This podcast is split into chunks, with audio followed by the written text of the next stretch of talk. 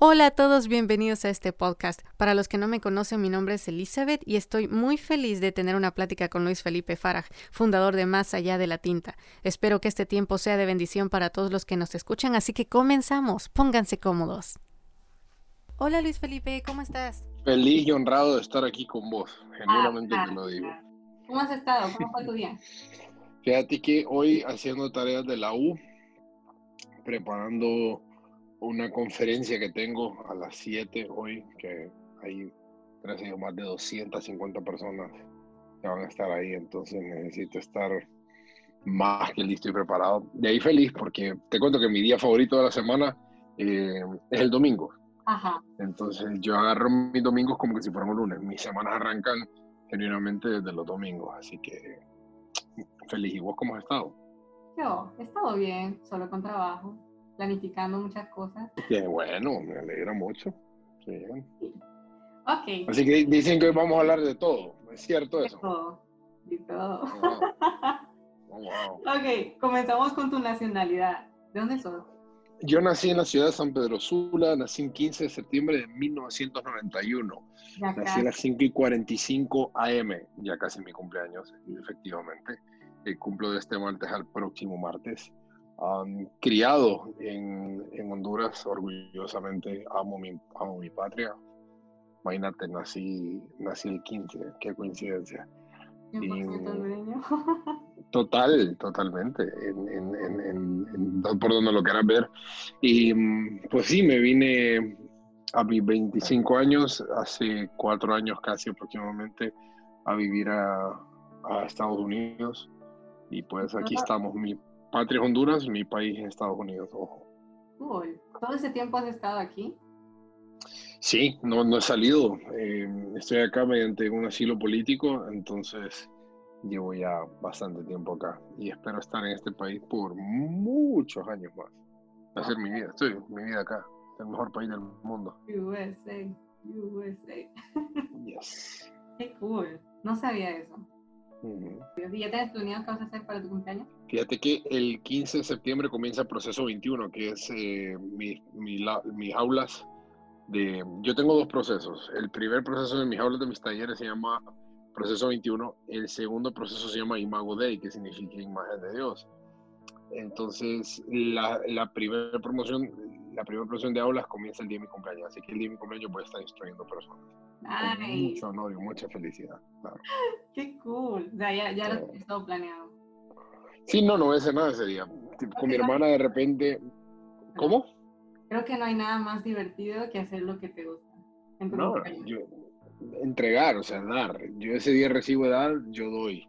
Eh, recibo algo del Señor, bueno, si es que yo creo que voy a vivir para ver mis 29 años, pero eh, ese día no, no tengo gente acá, no tengo amigos, tengo mi hermana y mi cuñado, pero eh, vamos a hacer algo seguramente cuando ellos vengan, de ahí ya no más. no, no, no, ese día yo, yo estoy esperando con ansias que yo ese día, yo quiero ese día para instruir, porque ese día se, la, se lanza mi plataforma. Ok, entonces tu pasión es enseñar a otros. Bueno, hablar, la comunicación, esto a mí me fascina.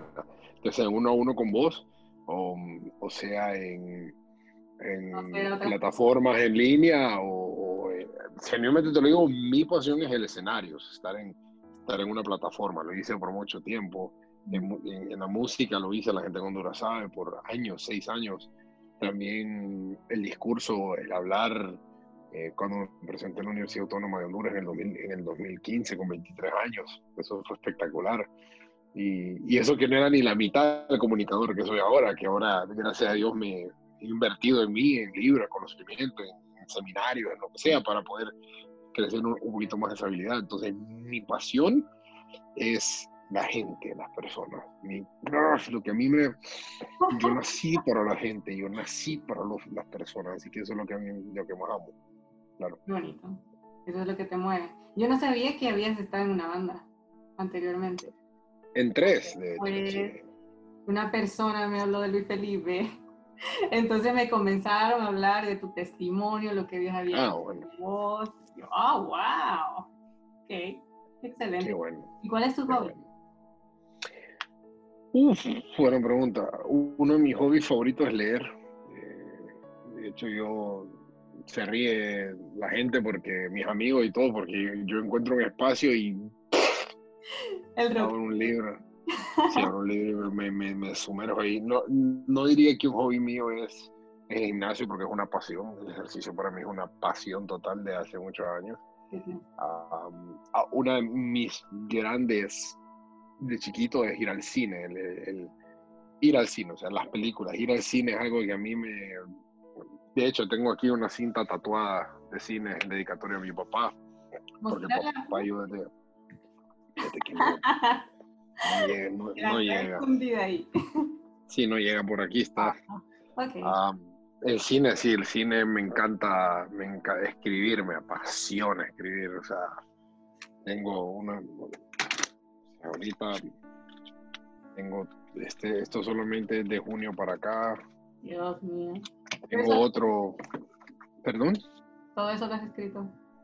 sí, yo, a mi puño y letra, claro, claro, mi puño y letra. Mis talleres los escribo en, en mi computadora, pero, pero sí, escribir, leer, una, el cine, lastimosamente ahorita por la situación de los encierros y toda esa vaina no se puede. Eh, que, ah, el fútbol, pero otra vez más, no se puede. Así que sí, estoy un poco limitado en, en mis hobbies, especialmente para las personas muy aventureras. Ahorita no hay, existe eso, ¿no? Hay que ver, hay que reinventarse. Sí, en casa, todo en casa. Imagínate, Sí. ¿Tu color favorito? negro. Negro. Aunque el, el negro no es un color, vaya, azul marino. Ok. ¿Tu profesión? Eh, estudiante pleca coach. ¿Tu equipo de fútbol favorito? Real Madrid. Real Madrid. Ujú. ok. ¿Y de Honduras? Vamos a- de hecho, vamos a tomar agua. Oh, mira. Yo también Me lo trajo un amigo mío del Bernabéu, me lo trajo un amigo mío. Eh, de Honduras soy Real España. de la España. Real Club Deportivo España, sí. ¿Tu comida favorita? Eh, sushi. Sushi. Pero no, fíjate que es mi comida favorita, pero no, lo, no la consumo en exceso. Mi segunda comida favorita es la lasaña y tampoco la consumo, es raro que la consuma, eh, porque es súper calórica. Número tres, mi comida favorita, pizza, cuatro hamburguesas. Eh, eh, eso en general. ¿Perdón? ¿Y las baleadas? Ah, claro. Pero igual, yo, imagínate, vivo en, vivo, vivo en Pensacola, en, donde va- tortilla americana, frijol americano, o sea, eso es lo mejor matame. Eso no, No no es congruente. Sí, no. ¿Tu libro favorito? Mi libro favorito, apartando las escrituras. Ay, wow. Mira, hay un libro que, un libro que yo leí a los 17 años y lo leí en tres días. Me eché 400 páginas en tres días. Es una novela que se llama Redeeming Love, Amor Redentor, de Francine Rivers. Curiosamente, yo leo self-development como animal, eso es lo que yo más leo, pues. Pero mi libro favorito es Amor Redentor de Francine Rivers. Eh, otro de mis libros favoritos se llama The One Thing de Gary Keller con Jay Papasan. Es un monumento de libro. Eh, otro libro eh, que es una locura es El lado positivo del fracaso de John Maxwell, que es en inglés se llama Failing Forward. Eh, tengo varios. 12 Rules for Life de Jordan Peterson, él es uno de mis héroes, es otro de, mi, de mis libros favoritos. Entonces tengo, no leo ciencia ficción, no, me, no, no, no tengo nada en contra de eso. Yo creo que la gente que, que puede transportar al lector, aventurar en algo así, eh, es impresionante. Y vean el nivel de creatividad que tienes que tener para poner a un lector a, a fantasear eh, en, en en mundos alternos y todo eso, eso es fascinante, no es lo mío, pero lo respeto mucho. La poesía no me gusta, no me gusta para nada. El romanticismo, el- el- el- el- no me gusta. El poetry y todo eso no me gusta. Y, y no, de eso, no me encierro en eso. Wow. Tengo curiosidad en algo, ya que estás hablando que lees bastante, por lo visto. Por eso es que has escrito mucho y tenés todo eso de escribir. ¿Qué escribiste en tu libro que mostraste? ¿De qué has escrito? Oh, Ok, esto, esta parte de las cosas que enseño en, en, la organización nuestra, aquí van pensamientos diarios, aquí va cómo me sentí un día en particular. Yo todos los domingos me dedico a escribir una hora y media, por ejemplo. En esa hora y media escribo todas las cosas que tengo que ajustar dentro de mi semana, eh, cómo me sentí en X día ante tal situación que escribiese. Y entonces, por ejemplo, yo domingo, hoy veo el lunes de, de, la semana que acaba de pasar y escribí algo ahí, entonces lo vuelvo a leer. Oh, wow, me acuerdo de esto repaso todo mi semana y, al, y cuando pongo la pluma a mover, pongo aquí en la pantalla que está enfrente una playa o lo que sea, depende como el mood que ande. Hoy, para serte honesto, con el mood que ando, voy a poner lluvia con truenos y voy a cerrar acá. Ok. ese es el mood que ando hoy para escribir. Por aquí voy a abrir. Ese es el mood que ando hoy para escribir y Luis, quiebre para verte. Entonces, eso, una hora sin parar escribo, sin detenerme, sin nada. Entonces, acá hay de qué no hay acá. E, esto se llama, esto, así es como se crece, ¿no? Pues, por ejemplo, aquí, y sigo aquí. Todas las cosas que una vez se empieza a mover esa pluma, no para, no para. extremo, gran escritor tomar control de mi día sencillamente me empodera y me hace sentir completo emocionalmente. Quiero mejorar mis días, despertarse a la misma hora y ser real con las estructuras diarias y lo que me permite a mí mayor dominio sobre mi carácter. Felipe, ¿cómo practicaste liderazgo esta semana? Liderándome a mí mismo. Sin duda es la gran meta de todo ser humano. Así, cosas así. Está bueno, tus notas. No todos tienen el hábito de escribir lo que hacen o lo que han hecho, lo que piensan, lo que sienten. Entonces, ¿cómo vamos a saber lo que hiciste durante la semana? ¿Cómo vas a saber tus logros, tus goles? ¿Cómo vas a saber qué tenés que ajustar? ¿Cómo vas a saber a quién tenés que entregarle más tiempo, a quién tenés que restarle más tiempo? Eh, todo eso es, saber, es liderarte, todo eso es saber cómo, o sea, las personas creen que el crecer o el desarrollarse personalmente es accidental. Entonces estás enfrentando tu día por accidente. Lo que sea que traiga ese día, eso es lo que voy a hacer. Todos los días es, yo lo que escribo, lo primero que yo escribo cuando me despierto es, Luis, ¿por qué cosa podés estar emocionado el día de hoy? What is exciting about your day today? ¿Qué te puede? Entonces yo pongo, uy, hoy tengo un reto de papá, y, entonces, y ahí empieza la, la, la cabeza a maquinar cosas. Y al final las tres preguntas que me hago es, Luis, ¿viviste antes tus estándares de excelencia hoy o no? Y ahí es donde viene la, la pregunta dura. Es duro porque vos, y tu conciencia. Ese libro no lo ve nadie. Y me pongo a escribir. Mm. Planificación y autoexaminarse. Hoy no, Luis. Ah, hoy no, vivía mi. Hoy hay días que en realidad digo yo, bárbaro. Hoy, hoy, qué estándar, muchacho. Y, entonces, hoy domingo reviso y de repente hubo un día donde no vivía mis estándares. Y entonces reflexiono sobre ese día en particular. ¿Qué me pasó hoy? Y ahí está escrito lo que me pasó ese día, entonces no tengo que andar inventando hoy domingo qué me pasó. Y digo, oh, wow, entonces ahí, ahí recapitulo y monto la estructura por el estudio que hice hoy domingo para mi semana. Y así es como, ahí voy subiendo, voy subiendo, voy subiendo, voy subiendo hasta que te convertí en un monstruo. Yo, yo quiero ser un mutante. Esa es una de mis afirmaciones, por cierto. Excelente. Excelente que estés apasionado por crecer, por mejorar, por formarte, por seguir aprendiendo. Excelente. ¿Cómo fue tu niñez? Mi niñez fue eh, protegida, muy, muy, muy protegida por mis papás. Eh, yo no tuve una pruebita de, de, la vida, del caos, del hasta mucho más adelante en mi vida. Yo no, Fíjate, uno entiende, pues los papás lo único que quieren es eh, entregarle lo mejor a sus hijos. Entonces, todo lo que hacen usualmente a una sobreprotección es en busca de algo bueno, no en realidad no es en busca de algo malo, no es como que las mujeres son Fiona y los papás las encierran en el castillo para que vivan eternamente ahí. Hay gente que es así, pero usualmente es, obviamente porque los padres son súper sobrecontroladores, porque quieren llegar a determinar lo que vos tenés que hacer y no hacer con tu vida, obvio. Pero se basa dentro de una primicia de algo que se conoce como amor, pues, que es protección. Pero sí, mi niña fue súper, súper protegida, eh, niño mimado de mami y papi. verdad. Pero yo siempre tuve un perro callejero dentro de mí y ese perro callejero salió todos los días a pasear y no lo pudieron controlar. Y en aquí. Ok. Es como un espíritu diferente que andas adentro, que tienes como hambre de descubrir el mundo. ¿Verdad? Fíjate que, que, por ahí. Sí, dos de las cosas, dos de los, dos de las características principales del ser humano, eh, del hombre, perdón, es que nosotros somos por naturaleza dominantes y agresivos. Esos son dos traits psicológicos que tenemos bastante, eh, bastante moldados los hombres.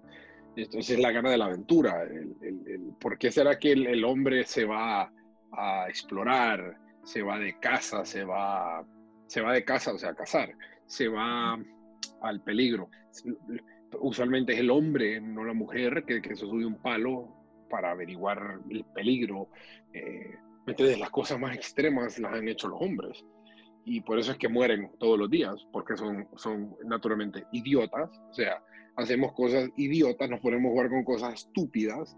Eh, por eso es que veo hombres que memes y cosas que agarran fuego de la nada, agarran fuego, se electrocutan, porque eso está dentro de la naturaleza nosotros. Entonces yo crecí con eso un poquito más arraigado. En verdad, yo, siempre fui dado a la aventura, siempre. Me encantaba, me, todavía hasta la fecha me, soy yo, eso es parte de mi característica, ¿me entiendes? Entonces, yo ante con mis amigos y mis amigos lo saben que yo soy yo soy bien era demasiado aventado cuando yo andaba en la calle cuando yo andaba bebiendo y fumando y drogándome y todo eso o sea así soy yo normal te puedes imaginar yo en, mis amigos locos locos locos locos me decían man no puede ser o sea te pasaste no no pensaba que estaba psicópata o sea era, no era normal Ay, Dios. y entonces me iba a extremos, entonces yo siempre fui así, fíjate, siempre. es la personalidad sanguínea. Los sanguíneos son los que hacen amigos súper rápido, les gusta hacer, o sea, no tienen timidez, o sea, hacen cosas que nadie más va a hacer. Personalidad sanguínea. Sí, totalmente. ¿A los cuántos años aprendiste a tocar batería? Ya que nos hablaste que la música es tu pasión, estuviste en una banda, pero ¿a los cuántos años descubriste eso? Fíjate que yo me subí una batería a los cinco años y no me acuerdo el resto. Desde ahí. Yo no sé, yo no sé, yo no, no, no, tengo antes un, un, después, solo me subí a mi instrumento y a los ocho ya era prof, proficient. Eh, a los nueve toqué en una banda en mi primera escuela con gente adulta ya y yo era un niño. Entonces desde ahí para allá era todos los días tocar en mi casa, todos los días, todos los días, hasta que a los 18 años lo hizo profesionalmente y le abrimos a bandas profesionales internacionales en Honduras, en festivales, tocamos en estadios, frente a miles de personas. Y yo era un guirro cuando hice todo esto, tenía que 18, 19 años. Sí. Y a los 20, 21 ya, ya toqué con los mejores músicos de Honduras. Eh, con orquestas o sea, era rico, era, divertido, era, era era mi pasión. Yo, yo, de hecho, a los 18, antes de venirme a Pensacola, yo le dije a mi papá, yo me voy a Pensacola con el, trato de que yo quiero brincar hacia otra universidad porque quiero tocar música, yo quiero, quiero estudiar percusión, mi, instrumento. no, no fue así, no, se me dio. Entonces regresé a Honduras y fundí otra banda y le dimos para enfrente. Apasionado a la larga, pero sí, ese, ese, llevo más de un año sin tocar. Me su hija más de un año. ¿Más de un año sin tocar? Sí, tocar música, batería. ¡Wow! No pasa nada. Me vuelvo, es como andar en bicicleta. Me vuelvo a subir en una y ya estuvo. Y ya. No lo perdés. Eso es normal. Pero. Lo que se pierde no se olvida. Vino algo diferente a mi vida. Vino mi llamado, vino, vino mi propósito. Y ya cuando ves algo que pesa más allá de todo, es como a mí me llegan a decir, eh, Felipe, queremos que toques, no sé, mis amigos, cuando vuelvo a Honduras, ¿de qué años? Yo me voy a volver a juntar con ellos y tocar, no hay duda, pero si yo soy tan metido rollo que si me dicen, necesito que me des con tiempo porque me voy a volver a sentar en una batería, voy a volver a practicar, voy a volver a, a sacarme y, vuelvo preparado. No es como que voy a volver ahí por error. Jamás me subiría a un escenario sin estar bien preparado, ¿me entendés? Claro. ¿Quién era Luis Felipe antes de tener un encuentro con Dios y cómo conociste a Jesús? De que yo conocí al Señor desde los cinco años, mi mamá nos dio el Evangelio a mi hermanita y a mí. Y uno, lógicamente, atraviesa la vida, uno pasa y uno se viene a dar cuenta de en realidad quién es Dios mediante la prueba del mal. Eso es, eso es bíblico, uno sabe qué es el mal, uno sabe qué es el bien, perdón, a causa del mal. Y yo, como te dije, crecí protegido, etcétera, etcétera, etcétera. Y yo solo miraba que el mal le sucedía a las demás personas. Yo miraba cómo eh, amigos y conocidos míos perdían a su mamá, la enterraban, perdían otros a su papá. Y nunca me tocó a mí. Me tocó a mí personalmente hasta en el año 2013. En el año 2013, el 27 de diciembre del 2013, para ser un poco más exacto, mataron a puñaladas a, a un amigo mío en el 2010, el 2 de abril, mataron a otro, tres años después mataron a otro. Entonces, esto desencadenó muchas cosas eh, fatales en mi cabeza, psicológicamente hablando. Eh, de, yo pensé que me tocaba a mí, yo pensé que me iba a morir y desarrollé ansiedad, eh, episodios de depresión, cosas bien feas. Hasta ahí en ese entonces supe que era el mal. Yo, yo genuinamente entendí que era el mal cuando escuché una vocecita que me dijo que me suicidara, que me quitara la vida en, el verano 2014. Entonces uno, imagínate, uno cristiano, protegido, etcétera, y te visita el vivo demonio. Te toca la puerta el demonio y lo tenés en tu cuarto. Mm. Nunca olvidé ese día. Ese día fue un sábado. Y yo recuerdo recuerdo no, no estar incrédulo ante lo que yo sentía, incrédulo. Sentí una presencia demoníaca en mi cuarto fuera de órbita, donde yo sentía que me decía, quítate la vida, matate, miraba, miraba mi, mi arma, mi, mi, pistola encima de mi, de mi, de mi cama, bueno, a la par. Um, ese fue el primer encuentro genuino que yo tuve con el mal y desde ahí dije yo, ok, tiempo de comenzar a creer en lo que está escrito. Y yo creo que hasta fue en ese año, en el 2014, donde a causa de este desarrollo de cosas en mi mente, yo supe quién era Dios. Porque uno sabe, no le hablan de Dios, sí, Dios aquí, Dios allá, pero ¿de qué te sirve si nunca lo has experimentado? Hay muchos cristianos hoy en día, menos mal que no les ha pasado nada, cero, cero viven en una burbujita, viven felices y contentos y kumbaya y uh, uh, Dios, sí, y está bien, o sea, no necesariamente los cristianos no necesariamente tienen que pasar por lo que uno pasó, pues, ¿me entendés? Pero lo que me pasó a mí no fue predestinado, no fue predeterminado, fue mediante mi libre albedrío. Y el abuso de drogas, del alcohol, de pornografía, de sexo, de todas las cosas que yo, que yo pasé, yo decidí que pasaran, pero Dios es experto de transformar el desorden en orden, de transformar lo caótico en belleza. Entonces me, me, permitió pasar todo eso para yo poder ser un prototipo distinto de cristiano. Y me estoy preparando y me estoy entrenando para poder ser pastor, para poder ser orador público. Yo, yo sé, yo tengo la convicción que yo le voy a dar la vuelta a países enteros yo sé que voy a trabajar con autoridades de países para poder reformar países. Yo sé esto. Esta es la, esta es la visión que, que, Dios me dio, que, pero para poder que se lleve eso a cabo, yo necesito prepararme, necesito crecer, yo necesito convertirme en una bestia. ¿me entiendes? Necesito ser un apartado totalmente. Por eso es que leo, leo como animal eh, todos los días, eh, estudio, escribo, me levanto a las 5 de la mañana todos los días, me duermo a las 10.30 todos los días y no lo hago por, por algo más que el hecho de que yo necesito ser forjado hacia una cosa nunca antes vista. Yo quiero hacer historia. Yo quiero que al morirme la gente diga, alguna vez caminó Luis Felipe Fara por este mundo. Y que se escuchen las estampidas de lo, de, de lo que yo dé años después de que yo me vaya, que todavía se escuche mi, mi marca en el mundo. Eso es lo que yo quiero. Tu testimonio está bien fuerte. Yo escuché un poco y. Impresionante, o sea, podemos ver lo que Dios ha hecho en tu vida, quién era Luis Felipe antes y cómo Dios te transformó. Y yo creo que estos son los testimonios que cambian corazones, donde Dios viene y transforma corazones a través de personas como vos. porque vos estuviste en esa situación y venís con la red y lo sacás. Dios viene con delante de vos y te usa como su instrumento para sacar a muchos de ese mundo donde están. Wow.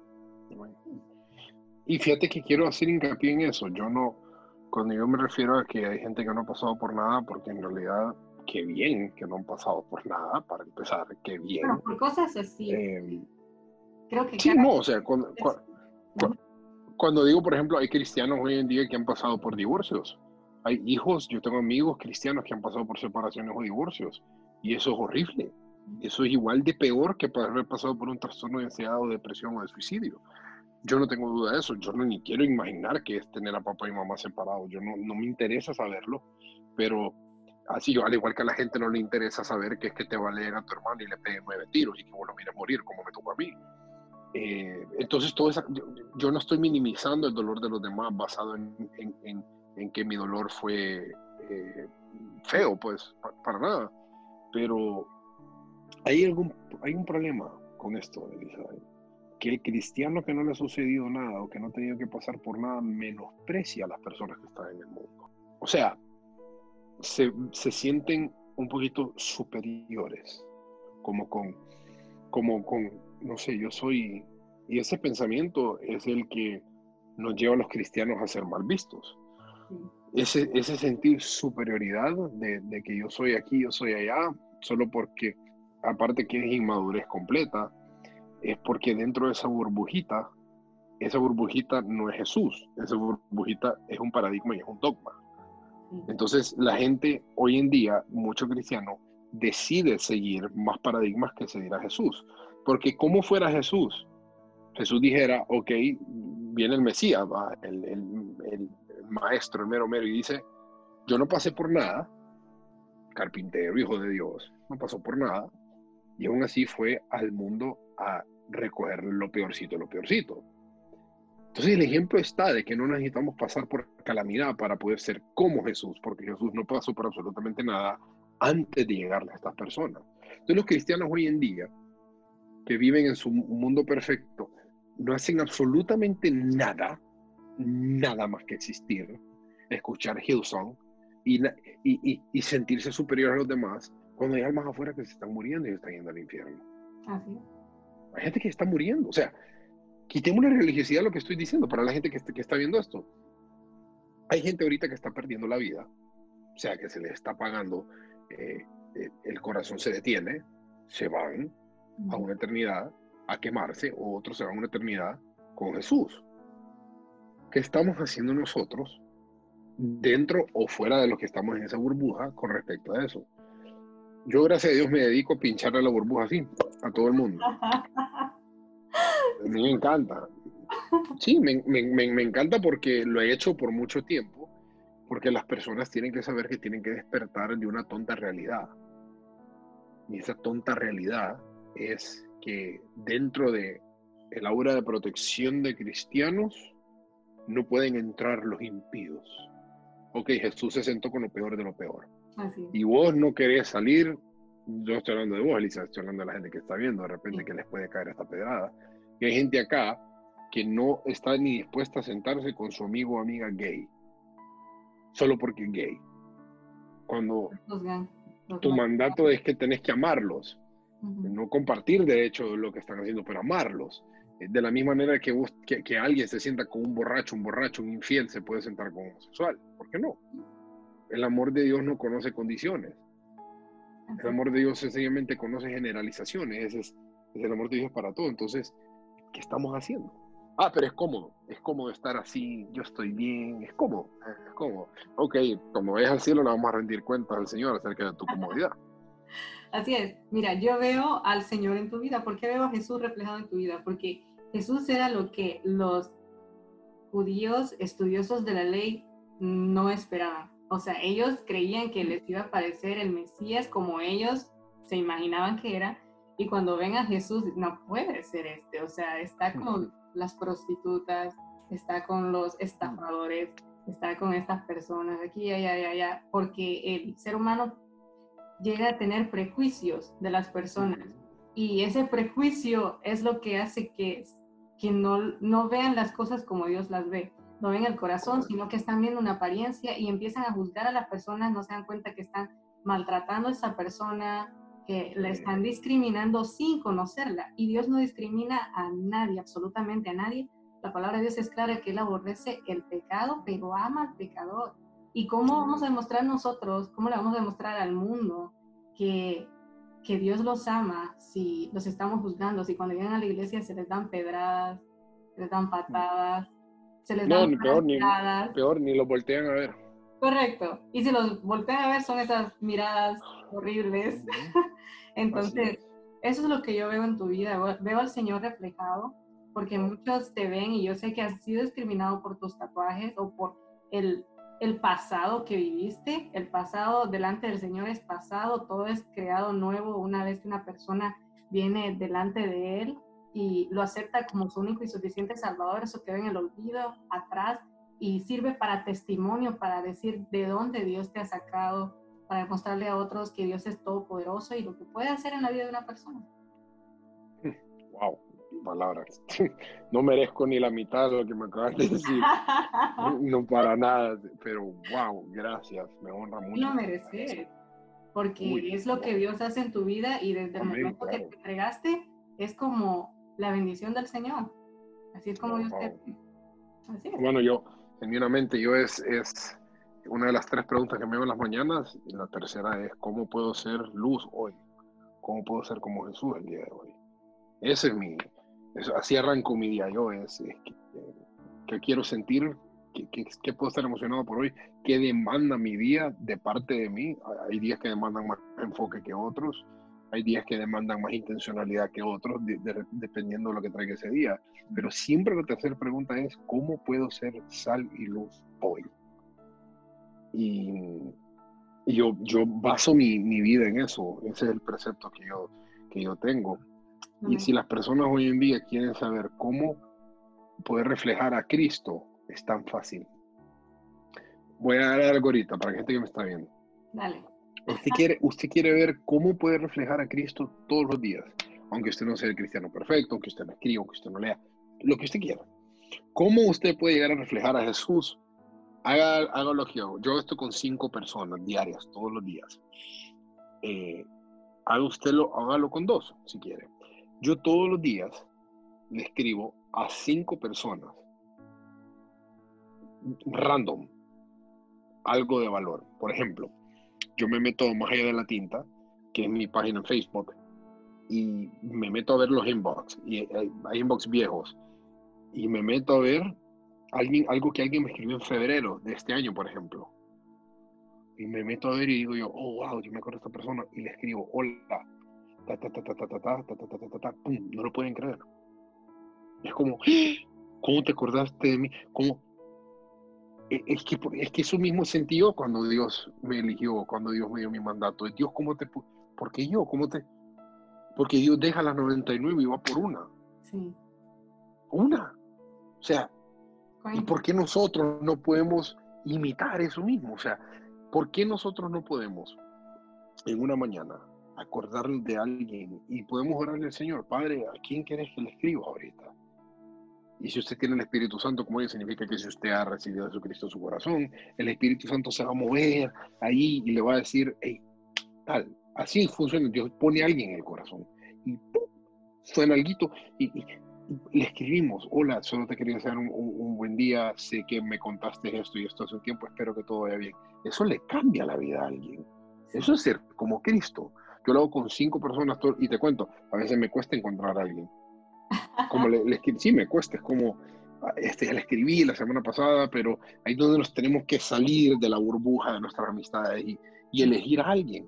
O, o, de repente yo me meto a un, a un, Facebook de alguien y veo que compartieron un, un, arte, un meme, algo triste, como diciendo, no sé, algo que de repente habla de desamor. Entonces yo le escribo, hey, vi tu meme o vi lo que pusiste, eh, fíjate que se me vino esto a la mente que te quiero compartir, pa, pa, pa, algo rápido la gente queda como, Dios mío, necesitaba esto. Bueno, permitamos que Dios nos use.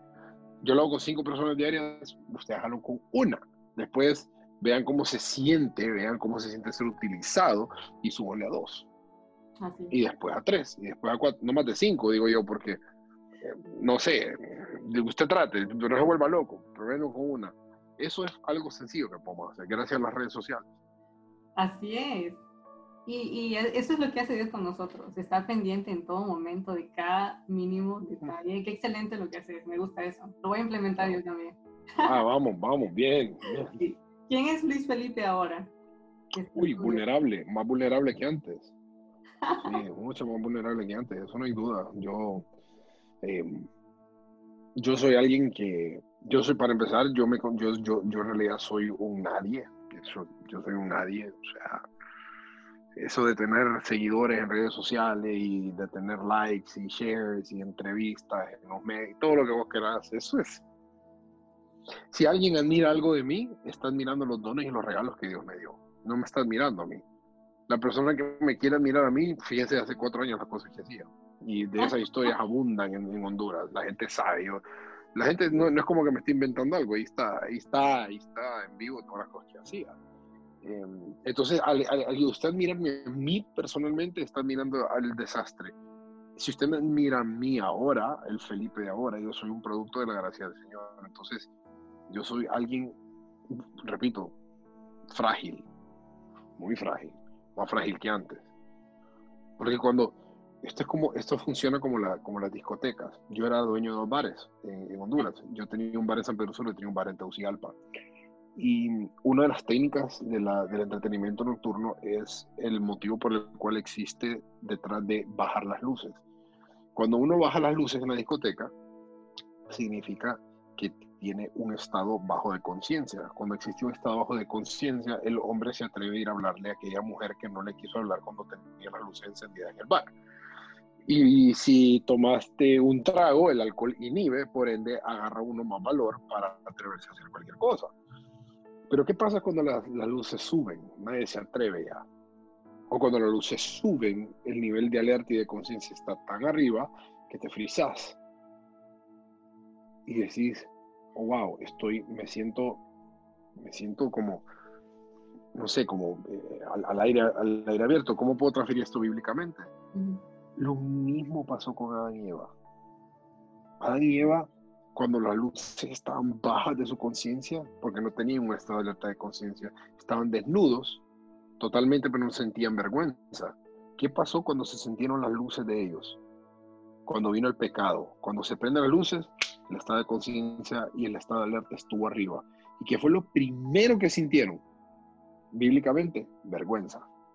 Así es. Primerito que sintieron fue vergüenza. Estaban al abierto, estaban Dios mío, ya sé que es el bien, que es el mal. Lo mismo me pasó a mí, yo ya sé que es el bien, que es el mal. Por ende, soy un poco más frágil, soy mucho más vulnerable. Así funciona en todos los ámbitos de la vida. Entonces, eh, me considero que si las personas les gusta algo de mí es porque están viendo algo que el Señor me dio de nacimiento y no algo empíricamente mío, ¿me entiendes? La gracia de Dios. Sencillo. Es, es, que fue que Dios se transformó el corazón de piedra en corazón de carne. Sí, aunque te cuento que mis amigos me, me, decían, Felipe me dice, ¿sabes qué hiciste bien en la madrugada? Y yo, no, no sé. Y yo, eh, fíjate que apartando lo que hiciste en el bar, me dice, lo que hiciste en la fiesta, lo que sea, fuimos a comer y le diste el evangelio a todas las personas ahí, clarito como la nieve, me dice. Así como hablamos los hondureños, me decían, maje, increíble, me dice. Felipe, increíble, me dice tengo gente en mi aula que, que, yo ni tenía idea, que me decían, Felipe, vos una vez hiciste esto y esto y esto, y yo vi, me dice. ¿En serio esa era vos? Y yo, sí, yo escuché eso, mis amigos me contaron que hice esa madrugada. Hay gente que me miraba haciendo cosas que solo Dios podía haberlo hecho sobre mí. Pero yo, drogado, borracho, yo daba el evangelio, dicen, con claridad. No hay nada que. Wow. O sea, Sí, entonces eh, ahí va el ADN mío, pues, que es, celestial. La semilla de la salvación que sembraron tus papás también. Que vino a germinar. Sí. Uno de mis dones, el evangelismo es uno de mis dones, entonces, eh, gracias a Dios lo tengo marcado. ¿Sos evangelista? Sí, sí, desde, chiquito, desde bien chiquito me acuerdo bien. Solo que mí, gusta, a mí me gusta presentar el evangelio de una manera bien particular. ¿Cómo? Hmm. No, mira, lo que pasa es que hoy en día la gente presenta el mensaje de salvación de la misma manera que se presentaba antes. ¿Dónde vas a ir el día que muras? Muy buena pregunta, no hay problema. Ay, yo no sé, y no está como, ¿por qué me está preguntando esto? Este que me va a pegar un tiro este o algo. O sea, eh, se maneja esa pregunta un poco rara. La mejor manera, pienso yo, de presentar el regalo de salvación sin que la persona quiera tomar una decisión en ese momento por quedar bien con uno, porque si, por ejemplo, vos, Elizabeth, vos sos súper buena onda, así, vos sos súper llevadera, sos nice, sos, bien, sos bien nice, ¿me entiendes? Entonces, si vos me vas a dar el evangelio a mí, yo voy a, a querer recibir a Cristo porque me lo pediste y todo, pero es como, no quiero quedarle mal porque es súper nice. Sí. Entonces... Te sentí eh, comprometido. Ajá, entonces lo hago. ¿Cómo poder, ¿Cómo poder hacer que la persona tome una decisión genuina, como lo demanda el Señor? Y es presentarle a Cristo sin imponerlo. Una cosa es imponer la salvación, otra cosa es presentarlo. Entonces yo, yo tengo un... Mis talleres tratan de eso, por cierto. Yo presento a Cristo de una manera que nadie más lo ha visto. Y es que todos fuimos creados imagen y semejanza de Dios, que es Génesis 1.26. Entonces, a mí me gustaría, por ejemplo, cuando digo a la gente y presento esto, usted este fue hecho, ta, ta, ta, ta, ta, ta, ta, ta, y no lo sabía, y significa que esto y esto y esto, y por ende, usted siente, y empiezo con preguntas pautas, usted siente falta de claridad en su vida, falta de propósito. Obviamente estoy simplificando, la gente siempre dice que sí, siempre. Entonces todo eso lleva a que el propósito tuyo está atado a la cruz. Entonces lo que la gente quiere es propósito en la vida. Lejos de que saber que si saben que existe un infierno la mayoría, que es real, pero la gente quiere que le presentemos el amor de Dios. No solamente un sacrificio en la cruz, es el amor. ¿Y qué es el amor de Dios? Wow, el amor es, en serio Dios me ama a pesar que soy gay. Sí, en serio Dios me ama a pesar que soy drogadicto. Sí, ¿En serio Dios me ama a pesar que tengo una adicción a la pornografía? Sí. Así es. Entonces cuando se dan cuenta del amor de Dios, es como no se pueden resistir. Entonces quedan como, ¿cómo hago para, cómo hago para recibir esto? Ok. Quieren este momento y ¡pum! Oramos. Pero se tiene que entender bien cómo, cómo actúa el Señor. Dios no se le impuso a nadie. ¿Me entendés? Dios no se le impuso, pero para eso hay que leer mucho, para eso hay que, hay que saber contestar preguntas, porque de repente le vas a dar el evangelio a un ateo y el ateo te sale con argumentos científicos y uno, uno se pierde. Yo no me pierdo. Una de las cosas que más me apasiona a mí es la apologética. La apologética me, me, De hecho, yo estudié apologética como un año. Sí, entonces es como, eh, Dios no existe. Mm, ok, comencemos. Deme su, su base. Porque... Entonces, es apasionante, es muy apasionante. Entonces, presentar el Evangelio de una manera muy en particular, especialmente si puedo hacer tu testimonio, olvidarte. Es que sabes qué hace el Señor. Él se gana nuestros corazones primero, porque desde un momento en el que uno llega a decir a una persona, mira, esto no me gusta, aquí tienes que cambiar, aquí, allá, la persona se ha sentido atacada inmediatamente. Y nuestra reacción va a ser de defendernos y, ¿sabes qué? Ya me voy, bye. Exactamente. Pero el Señor viene y se gana nuestro corazón primero. O sea, nos presenta su liderazgo. Mm. Se presenta como el líder de nuestra vida, pero con amor. Y una vez que gana, que se gana nuestro corazón, queremos hacer las cosas para agradarle a Él por amor, mm. porque Él mm. se ganó nuestro corazón. Entonces, muy bueno. creo que eso es lo que estás haciendo. Muy bueno. Estás enseñando a la gente a que Dios ama su corazón así como está. Así lo ahí, en el, ahí en el fondo, ahí en, ahí en lo profundo. Y de ahí Dios viene y poco a poco los va transformando, va cambiando, poco a poco, porque la gente tomó la decisión de cambiar ciertos hábitos para honrarle a Él. Sin duda alguna, no tengo duda de eso, así mismo es. Así es, qué excelente. ¿Cuál ha sido tu mejor experiencia con Dios? esa es una pregunta que me hicieron este año, en junio, creo que este año. Y no sé. tengo tantas. Ah, mi mejor experiencia con Dios. Tengo varias. Personalmente tengo varias. Eh, yo creo que fue el día que yo recibí mi amado. Fíjate que ese día no lo olvido nunca. Eh, yo en diciembre, en diciembre del año pasado, yo hice un ayuno. Este fue el ayuno de Daniel. Lo hice con el propósito de, quitarme una pica que tenía en el corazón si era esto lo que Dios quería para mí, que era prepararme para, para el ministry. Y hago el ayuno, etcétera. Yo apliqué para la universidad aquí en Pensacola. Entonces yo quería ver si, si la aplicación iba a dar, porque a mí me votaron de esta, de esta universidad entonces, esta universidad usualmente cuesta, sí, me votaron cuando era, cuando era bien portado, a los 18 años. Ya, te, puedes imaginar. Entonces dije, bueno, voy, voy, a aplicar acá y si es de Dios me van a aceptar. Si no es de Dios no me aceptan. Como jugándola a perder. Y mandé mi carta, etcétera, etcétera, etcétera. Y a los 10 días se reunieron en una junta y me aceptaron. Porque yo le dije, Dios, voy a, voy a voy a meter papeles, voy a hacer todo lo que sea y si esto, si esto es lo que vos querés para mí, si esto es lo que vos eh, en realidad te, te, vas a manifestar, vas a, vas a aparecer, you're gonna perform. Mm. Y lo hizo. Cuando yo recibí esa carta, eh, yo me puse a llorar. Porque sentí algo que nunca había sentido antes, era sentido en mi vida. Nunca, jamás había sentido lo que sentí. Vino el coronavirus, eh, vino todo, entonces todo se puso feo y dije, bueno, ni modo, no me puedo ir, perdí mi trabajo, no tengo que pagar, no tengo que pagar y todo lo que vos querrás. Y otra vez, en el mes de, en el mes de mayo, me llamó mi hermana con la que vivo acá y me dijo, Felipe, ajá, fíjate que íbamos a decir esto en abril, en la boda de Amira, Amira es mi hermana menor, mi hermana se iba a casar aquí en Miami en, en abril. Y mi hermana de la nada me llama y me dice, pero fíjate que queremos que vivas con nosotros, me dice. Y yo, wow. Y otra cosa me dice, la universidad puso, la universidad te está financiando a 12 meses el año, me dice. Wow. Y. Entonces, eh, de, de, tener que pagar cuatro mil y pico, lo tengo que pagar como 500 dólares al mes por un full tuition. Vos sabes que eso aquí es un regalo prácticamente. Eso es lo que vale una clase. 500 dólares es lo que vale una clase, ¿sí?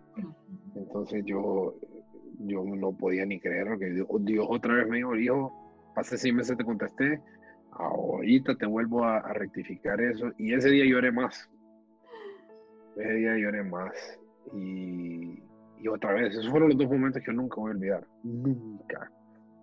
Eh, nadie entendía mi emoción, ya vivía solo en Miami, nadie entendía. Pero solamente Dios y yo, solos, yo solo iba sin saber qué tecla tocar, para dónde estar, del gozo y la alegría que sentía. Así que eso, yo creo que eso, eso ha sido. Cuando me dijo, hijo, este es mi mandato celestial para vos, así. El Señor abriéndote todas las puertas.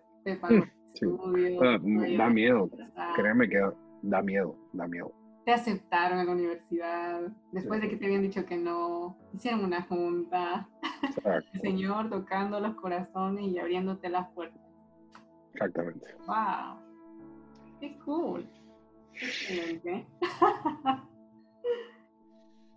¿Cómo y cuándo descubriste tu llamado?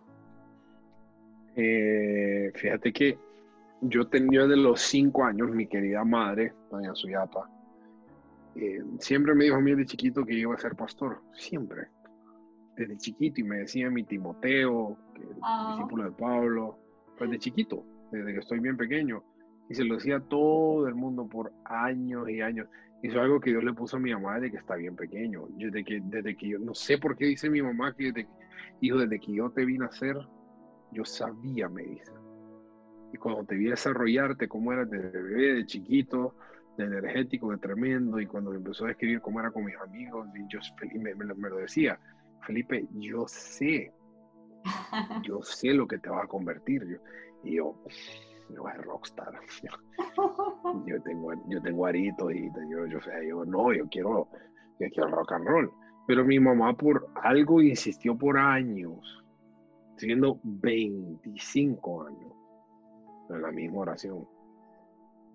Y todo el mundo después me lo decía, vos sos un líder, vos sos un líder, vos no tenés idea de la influencia que tenés. y, y, yo, ya, yo ya no había qué hacer, pues yo como, ok, ya, sí, líder, wow, sí, escuchaba eso desde que estoy chiquito, pero no entendía. Hasta que después pasaron los años y gente madura espiritualmente, amigos míos, mm. me escribían, yo perdido, me escribían, Felipe, usted tenés el nivel de influencia que tenés, me dicen, Dios te dio eso por algo. Y yo, bueno, me imagino, les digo, no sé, yo ni me quería meter a la... Yo evitaba esas conversaciones a, a, por cualquier, porque ¿quién carajo sueña con ser pastor? O sea, es como, no, uno sueña con ser, los hombres soñamos con ser Navy SEALs, o ser Marines, o, o ¿me entendés? O, empresario, o, médico, alguien que en realidad pueda dejar un legado, por decir así, dentro de, fuera de lo metafísico. Pasaron los años y estos, estos tipos, estas personas, este, líderes espirituales, pastores, de otras iglesias, de mi iglesia también así, me empezaron a decir, a decir, a decir, hasta que yo me cansé, fíjate, me cansé, me harté porque yo, yo tenía problemas de, con tomar alcohol, eh, serios problemas, entonces yo aparte de todo eso, aparte de todas las cosas que me entorpecían y dije, Dios, quiero saber para qué fui criado, para, para, qué, para qué fui diseñado, he escuchado esto de que estoy pequeño, pero yo después yo quería hacer música, me permitiste hacer música y yo era feliz tocando, pero después me quitaste la música, ahora no sé, no sé qué hacer. Yo entré a Miami queriendo tocar música, obviamente, o queriendo ver qué, qué hacía. Y se me frustraba todo, Elizabeth. Se me frustraba todo. ¿Sabes qué? Es que se me frustre todo. Y entonces, un, un fracaso tras otro, tras otro. Estuve en un, en un record label trabajando y se me frustró eso. Era caída tras caída hasta que un día dije, ya no más, tengo 26 años, no, estoy en el limbo en la vida, estoy en el limbo. Y fue el día que yo tomé la decisión de dejar mis vicios, de dejar el alcohol, de dejar el, todo lo que, yo dejé, ¿no? Y ahí empecé a tener claridad. Poquito más de claridad, otro poquito más de claridad. Y entonces esa claridad fue aumentando la sobriedad me permitió todo eso.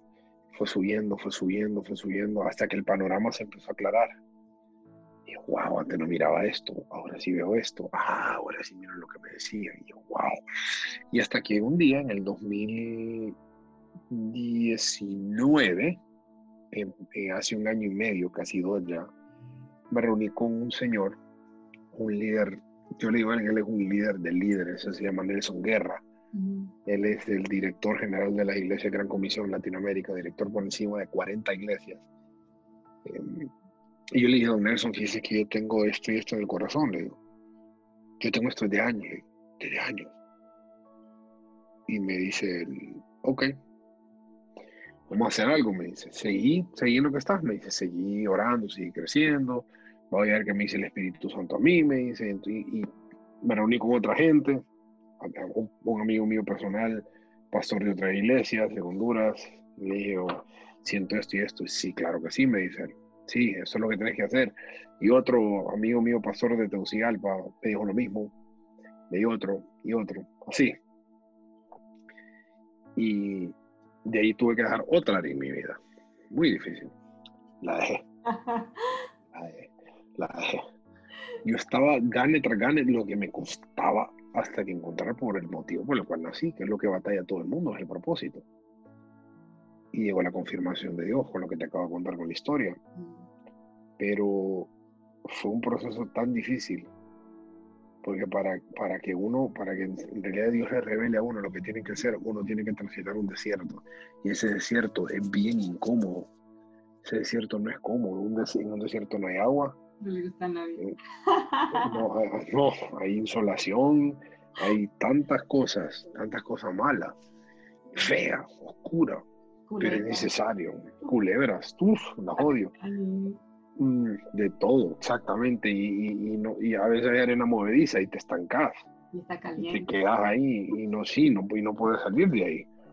Y, entonces Dios ve todo eso, Dios ve y pelea eso por vos. Entonces eh, lo transité y no cambié. Yo repetiría todo otra vez, todo. no te, no te, eh, eh, Elisa, yo no te puedo explicar cómo me siento. O sea, no, no, no, no, sé cómo articularte. No, no sé, o sea, no, no sé cómo ponerme en, en quererte decir genuinamente cómo estoy, cómo me levanto yo a las 5 de la mañana, como que me levanto como, Dios mío, hoy es un chance más para yo ser excelente, hoy es un chance más para yo ser un monstruo, hoy es un chance más para to prove myself, ¿me entendés? Yo me imagino a Pablo, a David, a Timoteo de arriba, viéndome diciendo, vamos a ver si este cabezón hoy, vamos a ver si este vive, vamos a ver si este vive el legado nuestro, a Billy Graham ahí arriba, ¿me entendés? A, mi, a mi héroe, a mi héroe, Ravi Zacharias, mi héroe, mi héroe, ese es mi héroe, yo lloré cuando lo vi en vivo, el, 13 de febrero en, en, el University of Miami, en el, estadio. Lo vi, lloré, y cuando supe que se iba a morir, lloré tres días, incontrolable. En Miami no había qué hacer. Yo o sea, dije, ¿cómo agradecerle a un tipo? ¿Cómo, cómo? Dios mío. Entonces yo dije, yo quiero, quiero vivir el legado de este tipo. Quiero ser así, yo quiero ver, ser a la altura de este hombre. Y pasó todo este tiempo ubiqué en mi propósito. Hace una semana vivo en Pensacola y no sabes cómo me levanto. Y es difícil, hay días que no lo quiero hacer, hay días que, que ya se me vienen problemas. Yo sé que Dios va a estar ahí, Dios me va a proveer todo lo que necesito para yo cumplir mi carrera. Yo sé que voy a tener que poner mi parte, todo lo que, todo lo que querrás. Pero cuesta, porque es incertidumbre. Entrar en tu propósito es incertidumbre. Sabes que es lo que Dios quiere que hagas para tu vida, pero cuesta, toma tiempo, toma dedicación, toma concentración, toma moldear nuevos hábitos.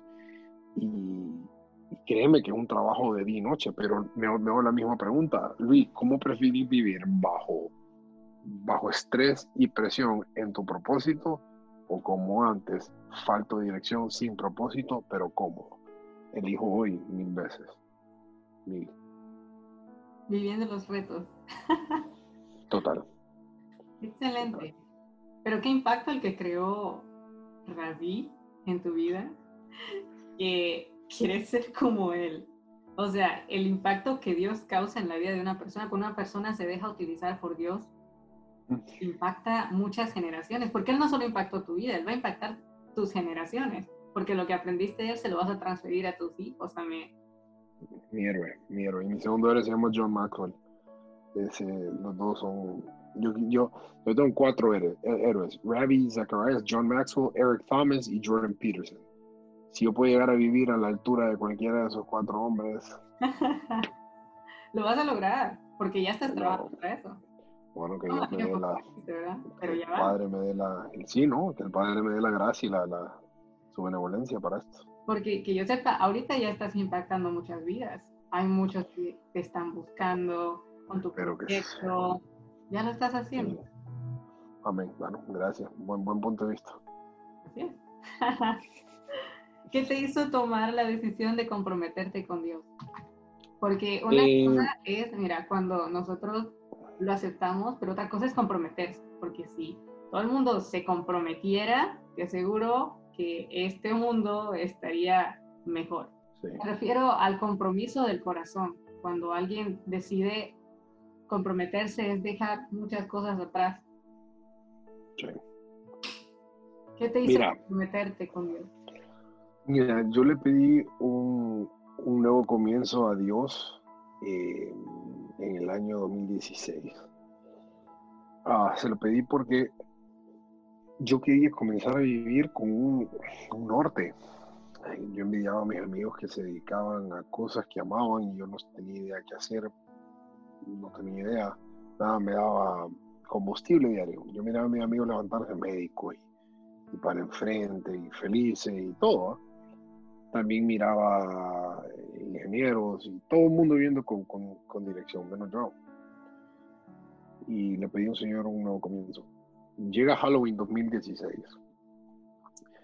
Cuando llega esa fecha, que jamás la voy a olvidar, es el día que atacan a mi hermano Homer. Es el día que seis sicarios le pegaron nueve disparos Y ese fue el día donde yo volteé a ver a una cruz en el Hospital Bendaña, en San Pedro Sula, Honduras.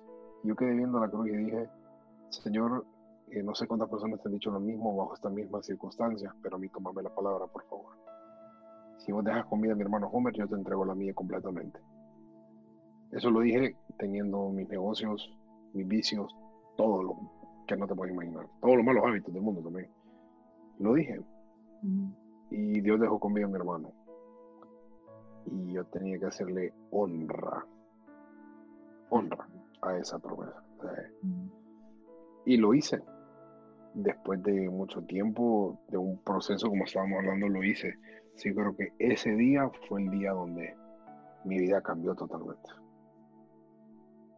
Desde ahí. Muchas experiencias así nos hacen comprometer al 100 con Dios. olvídate, Dios lo quiera. No quiero volver a pasar a vivir algo así. Creo que es ahí donde Dios viene y donde tu corazón es quebrantado, donde uno siente lo frágil y lo débil que es uno. Sí, sin duda. Sí, cuando, cuando te toca un familiar y, te crees macho men y te crees bravo y todo lo que quieras y pasa eso te das cuenta que estás hecho de papel, como todo ser humano, por más bravo que el camine uno. Así es. ¿Cuál es tu verso y tu personaje bíblico favorito? Deuteronomio 31.6, mi primer tatuaje, que dice, no temas ni tengas miedo de ellos, porque Jehová tu Dios es el que está contigo, no te dejará y no te desamparará jamás. Mi personaje bíblico, sin duda alguna, es Pablo. Yo es con el que más me identifico. El apóstol Pablo, porque era, es peleón, era peleón, yo soy peleón. Él era apasionado por Jesús, yo soy apasionado por Jesús. Él es apasionado por las personas, yo soy apasionado por las personas. Él es burro, burro, él era testarudo, yo soy igual de testarudo yo, me, yo, yo tengo muchas, me identifico mucho con él. No es que estoy diciendo que sea Pablo, pero ni cerca, ni, ni, una remota comparación, por favor. Pero él o si no, Pedro. Bastante. estaba pensando yo. O sea, la verdad, tengo como Pedro. Sí, bastante como Pedro. Mucho, mucho, mucho. Un líder, un imponente y bravo y, echado para enfrente. Eh, él bastante. Barcelona y los dos, uno de los dos, no importa. Yo, yo los admiro los dos. Yo, eh, si, si me tuvieras que, que elegir un líder dentro de la Biblia, el líder Moisés, por favor. Eh, monstruo, un monstruo de líder, para que con ellos creo que me vamos a platicar en el cielo cuando esté con ellos. ¿Qué te identificas? el mío es José. ¿Quién? José y Jesús. Oh, uy, wow, wow. José y Daniel, qué bárbaros, qué tipo, hermano, cómo fielen lo, lo poco y cuánta fidelidad hay que sacar de esos dos. No, injusta la pregunta que me hiciste, pero te tengo que contestarla eh, reducida, ¿no? En entre dos, pero tantos que admiro, tantos. Sí. ¿Cómo comenzó tu proyecto más allá de la tinta? Sí que más allá de la tinta comenzó en julio de 2015 y ese 2015 um, comenzó como algo dedicado a los tatuajes y al prejuicio de los tatuajes. Poco supe yo, después que a los años se iba a convertir en lo que es ahora, que es un, ministerio de alcance. Y lo hice porque vos sabés que en Honduras, igualmente que en los países latinoamericanos, existe el prejuicio de los tatuajes y que las maras y que todo eso. Entonces, yo lo quería hacer un poquito más diferente, como que miren que las personas finas, finas digo yo que no somos delincuentes, podemos llegar a, cambiar un poquito más esta idea errada que puede existir mediante eh, el tatuaje en el cuerpo. Y lo logré. Uf, lo logré. Tenés idea, tenés idea de la revolución que hubo allá, pero pasó a ser otra cosa, que es lo que hay ahorita. ¿Con más allá de la tinta? Sí, más allá de la tinta, ahora es Ahora damos cursos, capacitaciones, workshops, yo doy las mentorías uno a uno con, con, con las personas que estoy adiestrando. Eh, ayuda a las personas, ayudamos a las personas, porque mi team es un espectáculo de equipo que le tengo. Ayudamos, eh, a, mí me dice que las personas dicen, pero ¿por qué adiestras empresas? Porque en las empresas hay muy buenos vendedores, muy buenos CEOs, pero pésimos esposos. pésimos hijos, llenos de, llenos de vicios. Entonces, eh, trabajamos con la parte integral de las personas, emocional, físicamente. Y una vez vos corregís la dirección de una persona, pasan a otro nivel. Lo único que tienes que hacer es corregir. Vos no tenés que llegar y, mire, paso para dejar el alcohol. Eso es dependiendo de la, de de alguien. Entonces, si únicamente te, te, dedicas a cambiarle la mentalidad y la dirección a alguien, esa persona pasa a otro nivel y las acciones que ejecuta son en pos a la dirección nueva que acaban de adoptar. Eso es lo que hacemos. Excelente. Total. Entonces, todos ya escucharon los que quieren crecer personalmente pueden ir a la página de Luis Felipe. ¿Cuál es tu página, Luis? www.luisfelipeinc, inc de, de inc.com o más allá de la tinta.com. Allí pueden encontrar toda su información, ¿verdad? biografía, testimonios. Todos los módulos, si quieren que les sirvamos, sin duda. Excelente. Ok, aquí va a estar el link abajo para que puedan visitar la página. Gracias. De nada.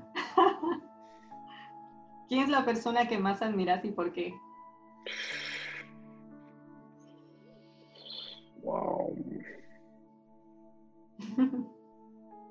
Híjole. Son tantos. Persona que más admiro y por qué. Mi hermano Homer. Creo que es la persona que más admiro. Después de nueve disparos, yo lo vi levantarse todos los días a remar, a hacer ejercicio, a caminar, a mejorar su rodilla, a estar en terapia. Lo vi lavar platos sin poder separar. Eh, lo vi sufrir, pero todos los días le hacía, le hacía gancho a la vida sin importar lo que, lo que pasaba. lo vi por años haciéndolo. Cuando la gente decía que no iba a caminar, él dijo que sí voy a caminar y está caminando mientras voy a estar platicando. Entonces lo vi, lo vi hacer cosas exageradas a pesar de, las limitaciones que podía presentarse en sus días. Vi cosas que nadie más ha hecho con cuatro extremidades funcionales y las de él con, limitantes. Creo que él es cosa, es cosa aparte para mí. Creo que es, nunca he visto algo así, nunca. Solo en películas. impulsa. Más que eso, claro. Wow. Excelente. Un abrazo para Homer. ¿Cómo puede un joven vencer la tentación?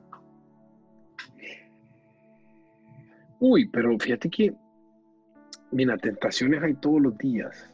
Hay unas que tienen repercusión más grandes, hay otras que tienen repercusión menores. Em, por ejemplo, la falta de diligencia en no presentar una tarea en la universidad no va a tener la misma repercusión que caer en la infidelidad con tu pareja.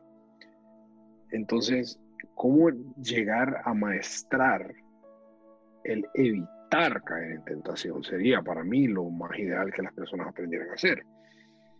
Porque, volviendo al tema de la infidelidad, si ya sabes que existe la posibilidad de que le seas infiel a tu pareja hablando con esa persona, te está exponiendo de una cosa a otra.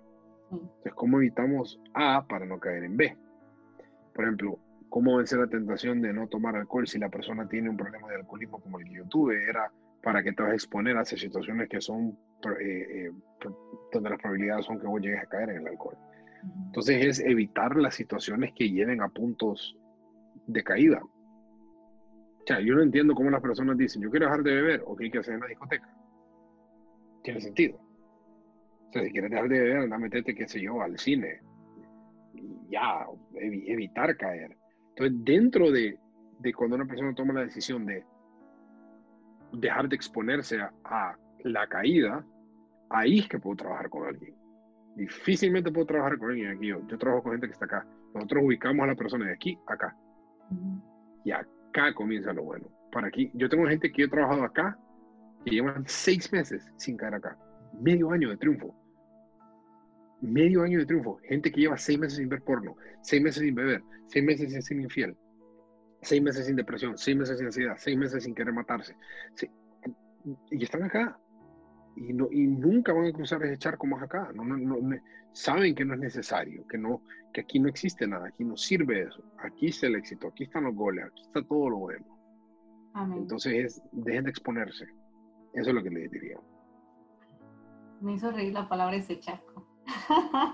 sí, del otro lado, del otro lado. Sí. Ok, ¿cuál es el secreto del éxito?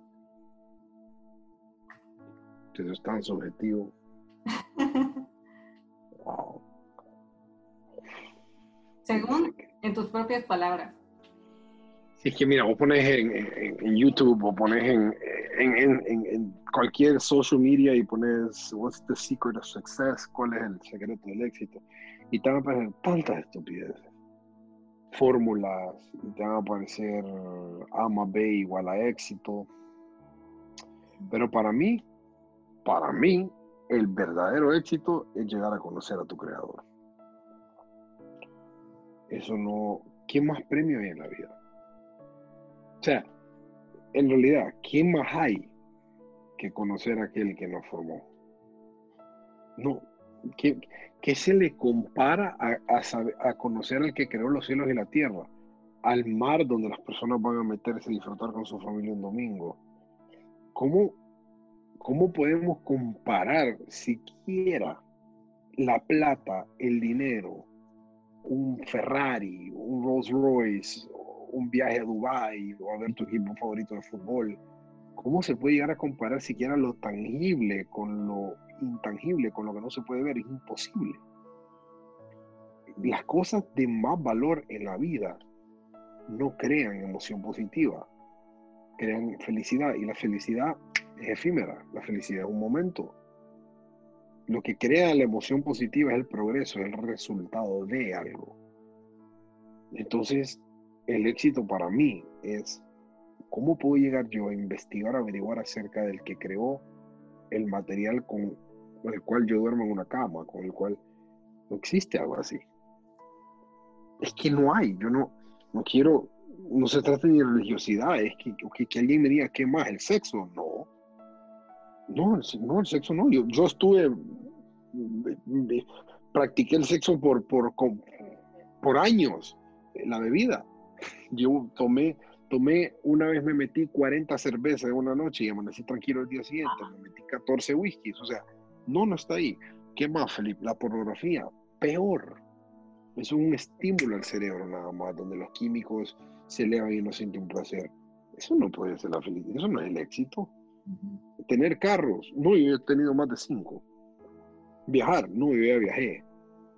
Eh, conocer personas famosas, a mí me siguen celebridades en, Instagram. No es eso. ¿Qué es? Es conocer algo que nunca, ojo, nunca nos va a saciar. Imposible que un ser humano se sacie de conocer al Creador. Y si es posible que el ser humano se satisfaga por cosas materiales. Es posible ver y decir, tengo tantos carros y esto no me, no me llena, no es posible, esto no sirve, esto no me tiene un vacío, porquería que hay en mí. ojo con eso. Uno no se puede cuantificar, que es el conocer a Dios. El otro sí se puede cuantificar. Puedes contar cuántos carros tenés, cuántas casas tenés, cuántas mujeres tenés, también las puedes cuantificar. Cuántos hombres tenés, también lo puedes cuantificar. Pero el conocer al Creador, lo siento mucho. No se, no se compara. Es el verdadero éxito. Llegar a conocer a Jesucristo en esta vida. Punto. Punto. Period. Gracias. ¿Cómo te ves de aquí a 10 años en el ministerio, vida personal y laboral? De aquí a 10 años me veo con mi doctorado. Me veo dándole la vuelta al mundo, hablando en escenarios, en universidades, me veo hablando en estadios, me veo viajando con mi equipo, me veo me veo impactando a las miles de personas o millones de personas que yo tengo asignadas. Yo tengo asignadas miles de personas. Me veo enfrente de todas ellas hablándoles la verdad de Cristo. Me veo casado con tres hijos, no hay duda. Eh, casa, cara, todo lo, necesidades básicas, pero eso es lo de menos. Si yo pudiera vivir en un tráiler, vivo en un tráiler con tal de vivir mi propósito, no hay ningún problema. Pero, pero sí, pero me veo, me veo allá, me veo allá arriba, bien arriba. Con el propósito de Dios. en tu vida. Totalmente. Excelente. Lo bueno es que ya tenés la visión. Yo siempre le digo a mi gente en los talleres, yo permití que el sueño de Dios se convirtiera en mi visión. Amén. O lo podemos decir que yo permití que la visión de Dios se convirtiera en mi sueño. Y así fue. Y está impregnado en mí y ya no, no, no hay vuelta atrás. Amén. ¿Qué consejo le das a los jóvenes que tienen sueños y metas? ¿Cómo deben ser con sus familias y qué deben hacer para tomar buenas decisiones? Vamos está la primera parte. Eh, entre más grande el sueño, más difícil. Entre más grande la meta, más difícil es el camino. Y eso conlleva fracaso. Fracaso tras fracaso, tras fracaso, tras fracaso. Pero estamos fracasando para arriba. Eso se llama failing your way to success, es fracasar tu camino hacia el éxito. Una cosa es fracasar tu camino hacia el fracaso. Derrota, derrota, derrota y derrotas el éxito. Porque hay ciertas derrotas que, o fracasitos que te llevan más cerca de tu meta. Y hay otras que te llevan más cerca de tu abismo. Entonces, ¿cómo podemos diferenciarlos? Saquen, escriben un cuaderno, lo mismo que yo hago. Si voy a dar un, si voy a dar un consejo técnico, es práctico, perdón. Háganlo, escriban, pucha, me pasó esto hoy, ¿qué fue lo que hice mal? ¿Por qué me salió mal? ¿Qué pude haber hecho diferente? ¿Qué actitud pude haber tomado diferente? Escríbanlo, pónganlo. Tomé una mala decisión con mi relación de noviazgo el día de hoy. ¿Por qué fue así? Ah, ahí empiezan las cosas a suceder. Ahí comienzan cosas extrañas a pasar. Y así va, y así sucede con las demás cosas en la vida. No existe tal cosa que la experiencia hace la sabiduría, la experiencia valorada, sí cuando uno valora la experiencia, cuando uno vea para atrás y, y, dice, ay, sí, no tengo que hacer esto, no tengo que repetir esto porque esto significa que yo hacer eso. Creo que fue Einstein. Einstein fue, o Einstein Aristóteles, que dijo que no hay peor, el, aquel que, que no ha analizado sus errores está condenado a cometerlos otra vez. Entonces, las personas que tienen aspiraciones grandes sepan que van a fracasar, sencillamente hagan las paces con el fracaso hagan del fracaso su amigo o su amiga y van a ver cómo les va a funcionar eso, así como me funciona a mí. Y la otra parte de la pregunta era... ¿Cómo deben ser con sus familias? ¿Cómo te, cómo, cómo te gustaría que tus hijos fueran con vos, querido hijo? ¿Cómo te gustaría que fuera tu hijo con vos o tu hija? Patán, malcriado, malcriada, desconsiderado, desconsiderada. ¿Cómo? Yo siempre supe, dije yo, ¿cómo, cómo, cuando hice mi cambio, ¿cómo quisiera yo que fuera un hijo? Yo quiero un hijo como yo, no tan loco como yo, Dios, por favor. Eso no, eso sé que no. Pero yo quiero un hijo como yo. Yo, soy, yo, yo amo a mis padres, les escribo que los amo y los consiento y les, yo soy así con ellos. Ellos lo saben. Ya sabe todo el mundo que me enseña en redes sociales. Porque yo así quiero ser, yo quiero que mis hijos sean así conmigo. Eh, considerado, echado para adelante y con todos mis defectos, pero yo, yo yo sé que esto es vieja escuela, pero traten a los demás como uno quisiera ser tratado. Así de sencillo. Así es. Así de sencillo. ¿sí? Lo que sembramos cosechamos. Y pasa factura alta usualmente. Sí. ¿Y qué deben hacer para tomar buenas decisiones? ¿Qué debe hacer una persona para tomar buenas decisiones? Hmm. Miren, la vida se trata de los pequeños ganes diarios que tenemos, los pequeños éxitos. Las pequeñas buenas decisiones una vez se, de, stack, se ponen uno encima del otro, te das cuenta que has tomado una serie de buenas decisiones todos los días, las decisiones pequeñitas que tomamos todos los días. Entonces yo siempre digo a las personas que la primera mejor buena decisión que podemos llegar a tomar es hacer nuestra cama todos los días. Es el primer gane, es el primer éxito. Arreglar el, arreglar el cuarto es el, primer, es el segundo éxito tener el carro arreglado es otro éxito. Eh, de ahí podemos llegar a tomar decisiones de basada. Y esto es curioso, porque esto es lo que llevamos en mis talleres. Esas decisiones y esos goles chiquititos que metemos todos los días, después llevan a querer y se acumulan. Porque vos decís, wow, mi cama intacta, mi cuarto intacto, mi carro intacto, mi baño intacto. Eh, después dicen, ¿por qué no puedo arreglar mis finanzas? ¿Por qué no? Así funciona el cerebro humano con la, con la positive emotion, la emoción positiva en el cerebro humano funciona y dice la psicología que es mediante el progreso diario, mientras los resultados diarios. ¿Cómo podemos entonces crear eso desde una premisa, desde lo más bajito, la cama? Digamos para arriba. Después te vas a ver que no mejorar tu matrimonio, tu noviazgo. Deja de querer y decir, pero ¿cómo comenzó todo? Desde la cama comenzó todo chiquitito, hagan ganes pequeños, sostenibles y medibles todos los días. Y vean cómo se acumula y eso hace eco. Hacer la cama trae eco celestial. Y hacer la cama altera tu cosmovisión. Eso es real. Es real. 74% de las personas que hacen su cama todos los días tienen muchísimo más gozo en su vida que aquellos que no, dicen los estudios. 74. ¿Cómo es posible? Entonces, todo comienza desde abajo. Comienza desde abajo. Yo quiero ser millonario. a inventar, ahorrar un lempira primero, después dos lempiras, después tres lempiras. Todo comienza desde una fundación. Si tenemos la fundación mala, el resultado va a ser caótico. Así. Todo empieza poco a poco. Con las cosas pequeñas. Los detalles. Muchas gracias Luis Felipe por dedicarte tu tiempo para esta entrevista. Espero que haya sido de bendición a muchos y por favor compartan el video porque esto tiene que llegar a muchos. Gracias Elizabeth por tu tiempo, por tu carisma, eh, las buenísimas preguntas que me hiciste, por vos tomarte tu tiempo después de trabajar. ¿Hoy no trabajaste o ayer fue? Ayer. Hoy es domingo. Ayer. Estoy yo. Hoy es domingo, no trabajaste.